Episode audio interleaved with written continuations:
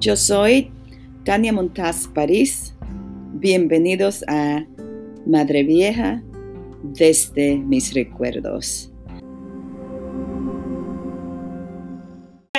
Que teníamos que hacer que el mes profundo para comprar algunos materiales y también le teníamos que ayudar a nuestra presidenta, a la señora Lidia, porque la ODC nunca le, le, la nombró a ella, porque a veces nombran la persona cuando están dando curso. Entonces nosotros lo que hacíamos era que le hacíamos una cooperación pequeña a ella y también para los materiales, haciendo la que el mes de la forma...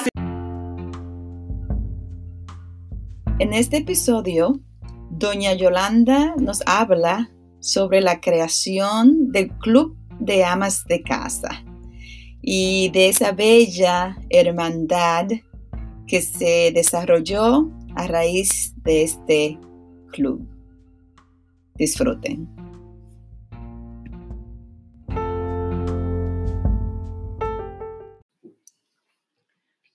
La formación del Club de Amas de Casa en el año 1979 fue en esta forma. Yo me acerqué donde doña Lidia, una señora muy activa ella y muy dispuesta a trabajar por la comunidad y le dije que saliéramos a visitar las mujeres o las muchachas que querían participar en una reunión y esa reunión era con la finalidad de elegir la directiva para trabajar en un club y que ahí íbamos a hablar también del nombre que le íbamos a poner el club y, y, se eh, hablaron de dos nombres y el que más eh, escogimos fue Club de Ama de Casa, nuestro propio esfuerzo, porque veíamos que el club iba a estar formado con el esfuerzo de cada una de las mujeres de nosotras entonces, después ya el club formado, pues buscamos la, la profesora para que nos dieran los cursos. Había una institución que no sé si funciona ahora, que de desarrollo de la comunidad. O desarrollo de la comunidad, la ODC, que ellos nos facilitaban la profesora para darnos el curso, hasta que nos daban cursos diferentes. Pero como le decía de doña Lidia, que siempre ha sido tan activa, ella era la, la que más sobresalía en los cursos que se daban. Entonces después ya cuando la profesora de la ODC no iban, entonces ella se encargaba de, de darnos los cursos. Primero se comenzó con el curso de repostería, pero quiero también decirle que en esa directiva que formamos, eh, la elegimos a ella como presidenta del club y las otras éramos miembros. Y después hubo otra época que también en una reunión, una asamblea, pues me eligieron a mí presidenta. Y así como cada cuatro años, cada cinco años, se iba haciendo nueva directiva. Pero la que siempre, siempre estaba más dispuesta era doña Lidia y doña Yolanda, porque siempre las otras decían, ah, que no tengo tiempo, que no tengo tiempo, pero nosotras siempre sacábamos nuestro tiempo. Bueno, el primer curso que nos daban fue el de repostería. Ese curso me gustaba mucho, pero muchísimo a mí. Entonces, eh, al principio teníamos que llevar los materiales. Al principio teníamos que llevar los materiales, un ejemplo. Milagro se anotaba que llevaba huevo. Eh, Magali se anotaba que llevaba mantequilla. La morena se anotaba que, que llevaba azúcar.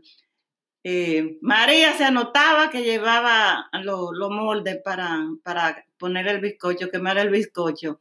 Eh, doña Yolanda se encargaba de llevar más mantequilla, fulana se encargaba de llevar más huevo. Y así se hacía una lista y, ahí entre todas nos poníamos a ver cómo se, se iba ligando, que la mantequilla se batía con el azúcar, que después se le echaba los huevos, que después la, que la harina se cernía y se le echaba el royal y después, bueno, al fin, cómo se iba preparando la, mezcla para, para hacer el bizcocho.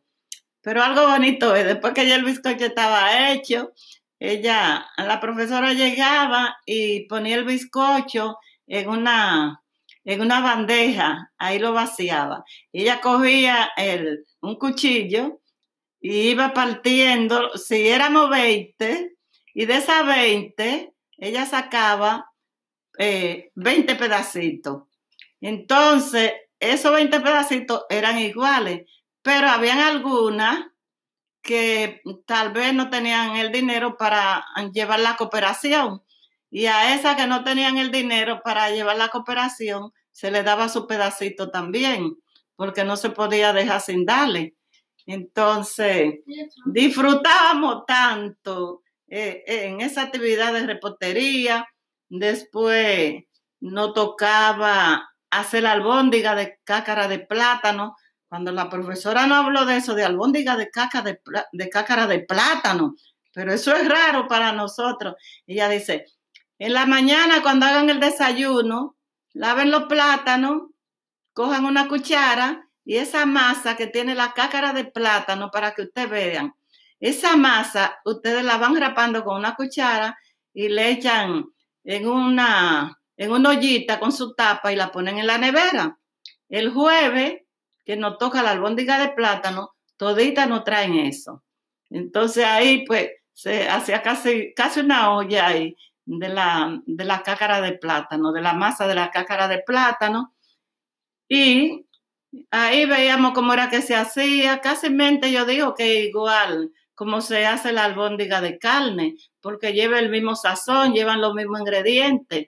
Entonces después ya se freían y se repartían a cada una pastelitos, los pasteles en hoja, toda esa cosa la, la aprendimos a hacer en el club, que después muchas de las mujeres pues hacían su, su dinerito con esa, con todo eso que se aprendía en el club.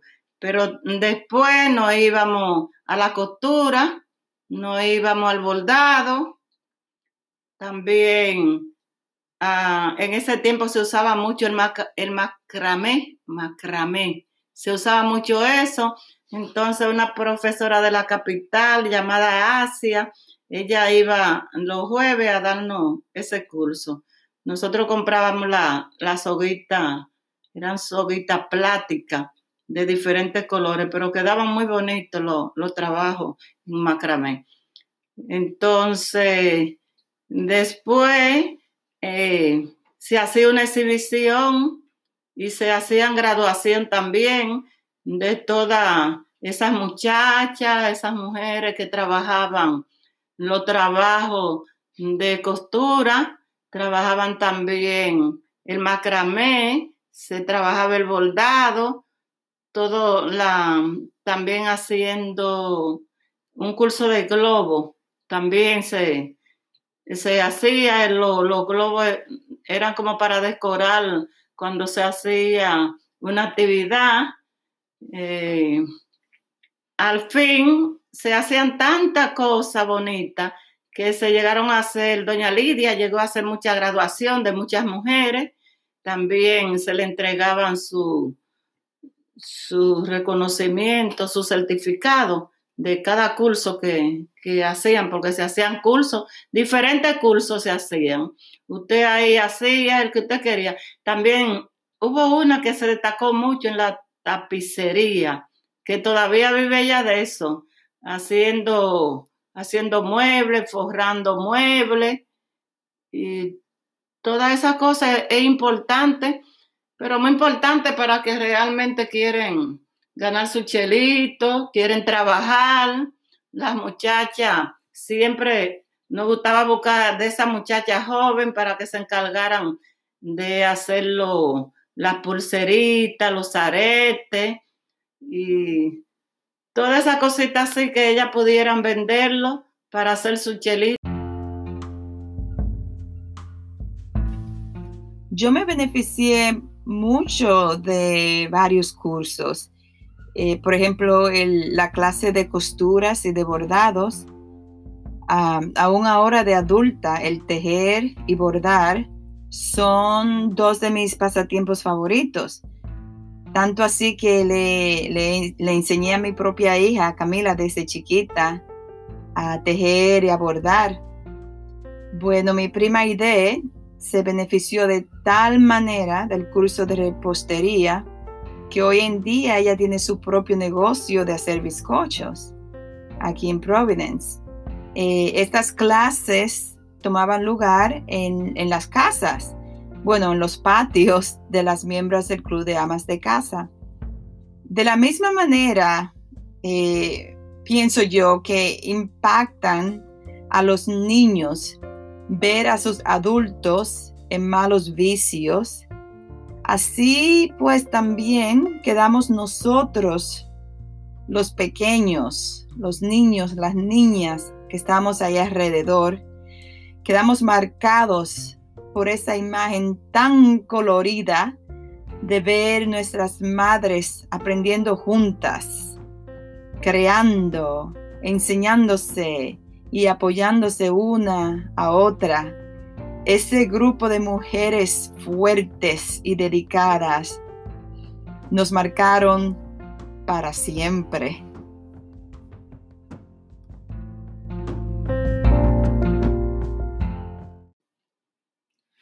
Recuerdo también que teníamos que hacer que el mes profundo para comprar algunos materiales y también le teníamos que ayudar a nuestra presidenta, a la señora Lidia, porque la ODC nunca le, la nombró a ella, porque a veces nombran las personas cuando están dando curso. Entonces nosotros lo que hacíamos era que le hacíamos una cooperación pequeña a ella y también para los materiales, haciendo la que el mes de la forma siguiente.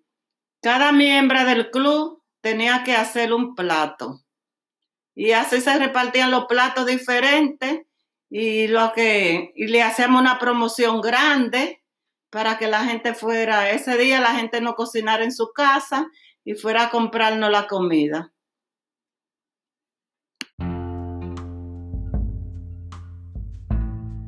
Pues aquí terminamos por hoy. Muchas gracias por acompañarnos. Hasta la próxima.